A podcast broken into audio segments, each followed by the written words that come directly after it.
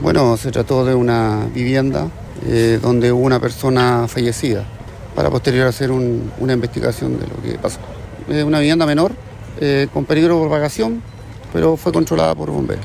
Sí, un, un adulto mayor de sobre 70 años.